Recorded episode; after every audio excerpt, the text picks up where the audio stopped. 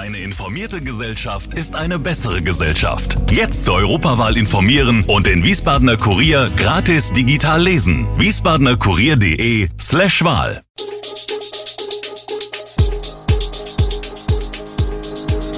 Gude, unser morgendliches News Update. Das Wichtigste aus Wiesbaden für Sie im Überblick. Guten Morgen aus Wiesbaden an diesem 30. Juni. Waldbrandgefahr in Wiesbaden, deutsch-amerikanisches Freundschaftsfest beginnt und verstärkter Fluglärm in der Region. Das und mehr hören Sie heute im Podcast. Die anhaltende Trockenheit hat auch in Wiesbaden die Gefahr von Waldbränden erhöht. Zwar sind für die kommenden Tage Regenfälle angekündigt, die Warnstufe 3 für die Waldbrände gelte in Wiesbaden jedoch weiterhin, heißt es von der Stadt. In diesem Jahr musste die Feuerwehr in Wiesbaden bereits zu elf Vegetationsbränden, so werden Brände auf Wald, Agrar- und Wiesenflächen bezeichnet, ausrücken, darunter auch zwei größere Brände. Um die Gefahr von Waldbränden zu reduzieren, wurden in der Stadt einige Maßnahmen getroffen.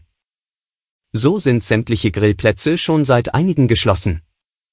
Zudem steht die Feuerwehr in regelmäßigem Austausch mit dem Wiesbadener Grünflächenamt sowie Hessenforst, zuständig für die Wälder rund um die Stadt.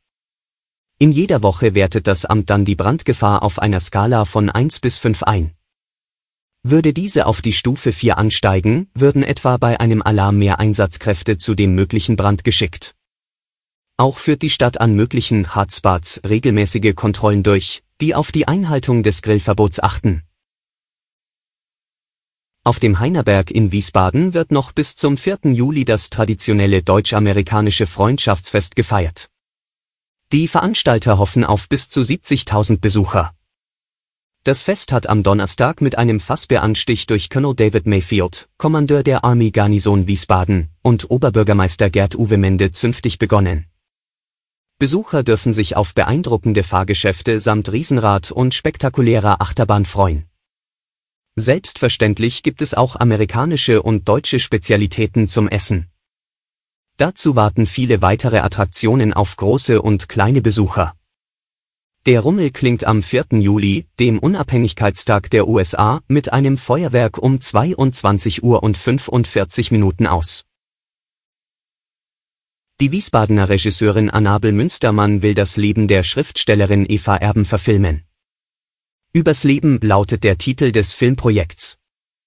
Und es ist nicht das erste Mal, dass die Regisseurin, die häufig in der ZDF-Reihe 37 Grad präsent ist, eine Dokumentation über Erben dreht. Eva Erben überlebte die Konzentrationslager Theresienstadt und Auschwitz sowie den berüchtigten Todesmarsch. Von 1700 Frauen überstanden damals nur 70 Frauen die Tortur. Die damals 15-Jährige schlug sich völlig allein bis zur tschechisch-deutschen Grenze durch. Bauern päppelten die Halbtote mit gesammelter Muttermilch auf. So schafft sie es bis in ein jüdisches Waisenhaus nach Prag. Und dort begegnete sie in einer Straßenbahn ihrer Teenagerliebe Peter aus dem KZ Theresienstadt wieder. Die beiden bleiben ein Leben lang zusammen. Erben ist heute 93 Jahre alt und lebt in Israel. Das Rewe Center in Taunussteinhahn wird abgerissen und saniert. An diesem Samstag um 22 Uhr werden sich die Türen des Supermarkts endgültig für Kunden schließen. Danach wird das Center modernisiert, sowohl innen als auch außen. Die Kernstruktur des Gebäudes bleibt zwar erhalten, drumherum wird aber vieles neu gemacht. Für Mitte November ist die Wiedereröffnung des neuen Marktes geplant. Bis dahin können Kunden ab Montag im Übergangsquartier im Getränkemarkt unterhalb des Rewe Center einkaufen. In dem Provisorium soll laut Rewe fast das gesamte bisherige Sortiment erhältlich sein. Aber auf die Elektronik- und Textilabteilung müssen Kunden verzichten. Vom Umbau sind auch weitere Geschäfte im Eingangsbereich des Marktes betroffen, der Friseursalon findet in einem Container Platz und der Schuhmacher in einem Anhänger. Nur die Apotheke bleibt an Ort und Stelle. Der Schock sitzt tief nach dem mutmaßlichen Drogentod einer 13-Jährigen aus Altentreptow in Mecklenburg-Vorpommern. Die Schülerin war am Montag nach der Einnahme einer besonders stark dosierten Ecstasy-Variante im Krankenhaus verstorben. Die verstorbene 13-jährige und zwei weitere in die Klinik eingelieferte Mädchen hatten offenbar die Ecstasy-Variante Blue Punisher konsumiert.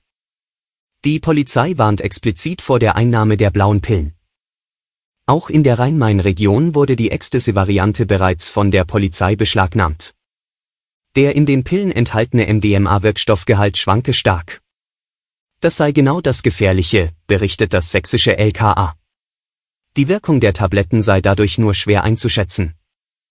Üblicherweise sind die Blue Punisher Pillen jedoch besonders stark dosiert, zum Teil kann es bereits bei weniger als einer Tablette zu einer Überdosis kommen. Seit Monatsbeginn ist die Zahl der Flugbewegungen in der Zeit nach 23 Uhr in die Höhe geschnellt, wie schon im Vorjahr. Eigentlich ist für diese Zeit am Frankfurter Flughafen Nachtruhe vorgesehen. 73 Landungen und 115 Starts nach 23 Uhr gab es laut den veröffentlichten Daten des hessischen Verkehrsministeriums seit Monatsbeginn.